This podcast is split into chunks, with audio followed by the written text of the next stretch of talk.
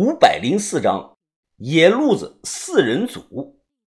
月影新书，我藏身在草窝，偷看着前方。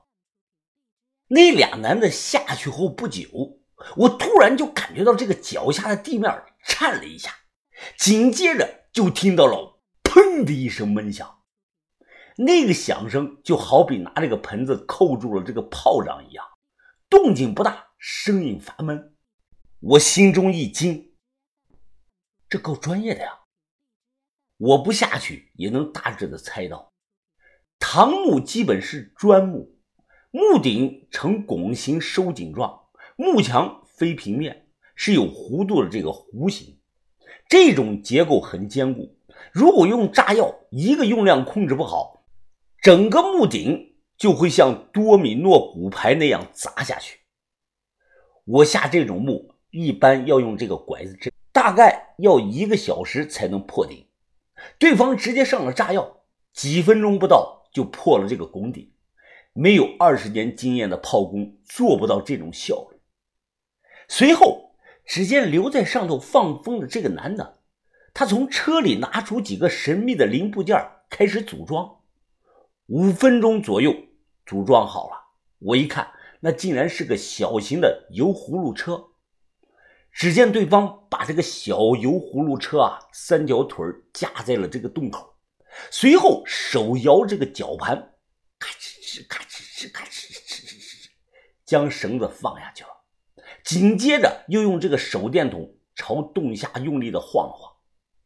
过了十分钟不到，绳子轻微的晃动。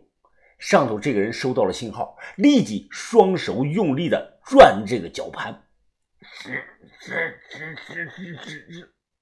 从绳子这个绷紧度和这个人的面部表情看，我推测拉上来的东西分量不轻。果不其然，随着油葫芦车吱呀作响，一尊体积超过一米、浑身落满灰尘的这个黑桃马被拉了上来。这么大只的黑桃马！在过去啊，那就不是老百姓能陪葬起。墓主的身份肯定是非富即贵，非常有可能是唐代的武官。从到这里开坑下人、放炸药、上货，整个过程没超过一个小时。这几个人都没怎么说过话，顶多互相晃一下手电交流。我当下就心想，这伙人。是顶级的野路子，不是银川本地的。我悄悄地掏出手机，对着那里拍了张照片。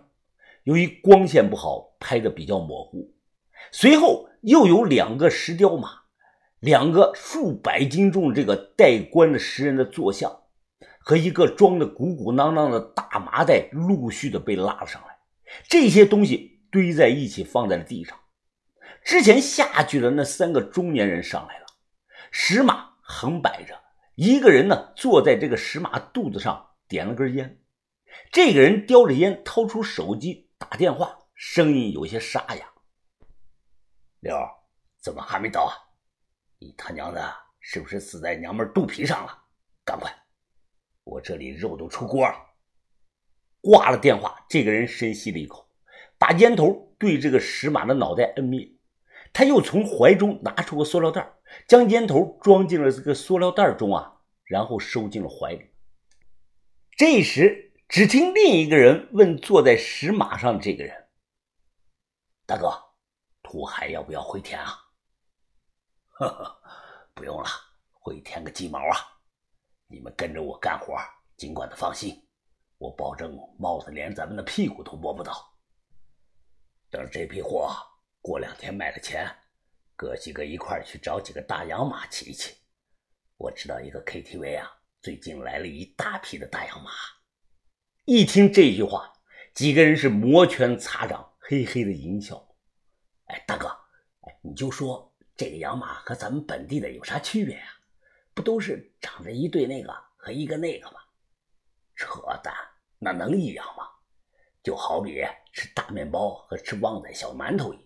那口感有本质上的区别。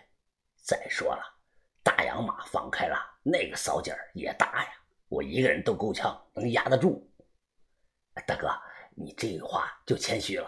你号称咱们内蒙第一黑枪王，区区大洋马不在话下，肯定能降得住的。我一惊，心想啊，原来这伙人是从关外来的野路子高手。要知道那里可是姚师爷的地盘，这伙流窜到了银川作案的人，肯定认识姚师爷。说话的功夫，一辆银色的小货车亮着车灯开了过来。车上还拉着一车的西瓜，看到车来了，几个人立即的起身。一名身材瘦小的年轻人下车，他笑着看着这几个人：“ 不好意思啊，大哥，路上有点事耽搁了，晚了几分钟。”“行了行了，别废话了，刘，赶紧帮忙装车。”只见他们先把这个西瓜卸了下来，随后几个人合力喊了声“一二三”。将陶马和几百斤重的这个石人抬上了车，盖上一层干草，再把西瓜呢装到这个车上，用雨布这么一盖，最后用绳子整了个扎紧。我暗中看着，忍不住的点头。这就叫专业，粗中有细，速战速决，人货分走，最大限度的降低了风险。不愧是关外顶级的野路子，手法。不比北派高手差多少。六，货都装好了，你不开车去干嘛啊你？大哥，我马上来啊，等我两分钟。这个叫六的瘦猴说完了，便朝我这里跑来。不偏不倚，他跑来正好停在了我的面前。隔着草，我抬头看着对方解裤腰带，瞬间我的心就跳到了嗓子眼儿。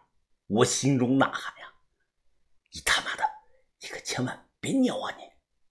他要是真放水，这个角度那肯定会劈头盖脸的淋我一头。我不敢贸然的移动，这么近要动了，对方肯定会发现有人藏在这里。很快，这个瘦子掏出这个家伙事儿，对准我，手捏着，嘴里吹着阵阵的口哨。此时此刻，我再也忍不住了。我直接一记蓄力的上勾拳，不偏不倚，正中这个瘦子的水龙头。哎，瘦子是仰天惨叫。那边人立即大声的问：“怎么了，六？”我马上起身狂奔呐，头都不带回的。操他妈有人！别跑！因为这一带地势开阔，没有藏身之地，我只能是撒开脚丫子，冲着大路的方向一路狂奔。但我两只脚终究跑不过四个轮子。只听身后传来了“砰”的一声枪响，我站在原地不敢动了。跑啊！你他娘的继续跑啊！我高举双手，咧着嘴角，口水直流，嘿嘿嘿的不停的笑。总之就是装傻充愣。大哥，这个人看样子啊好像是个傻子啊。狗屁的他妈傻子，他能是傻子？傻子知道被人发现了会跑路啊！傻子知道躲子弹。瘦子脸色铁青，他一手端着猎枪，另一只手捂着自己的裆部，看着我，他就怒声的骂道：“妈了个逼的，老子我要活埋了你！”知道糊弄不过去了，我不再装疯卖傻，而是举着手苦笑的说道：“哥，呃，咱们是大水冲了龙王庙，一家人不认识一家人了。”别动！再敢跑，信不信我一枪打死你？谁跟你他妈是一家人啊？你刚才应该都看到了吧？说话！两个人拿着喷子指着我，我脸色微变。我要是说没看到，对方肯定不信；可我要是说都看到了，那大概率下一秒我就得脑袋开花，那边就有现成的坑用来埋我。野路子力气重，他们间啊。经常是黑吃黑，常年干这个的野路子，大概率身上都背着不止一条的人命。哥，你难道不认识我了？我是阿峰啊！我大声的说道。什么他妈阿峰啊？你他娘的还是阿猫阿狗呢？不认识？废话少说，你死去吧你！哎，别别别！生死一瞬间，我非常的激动。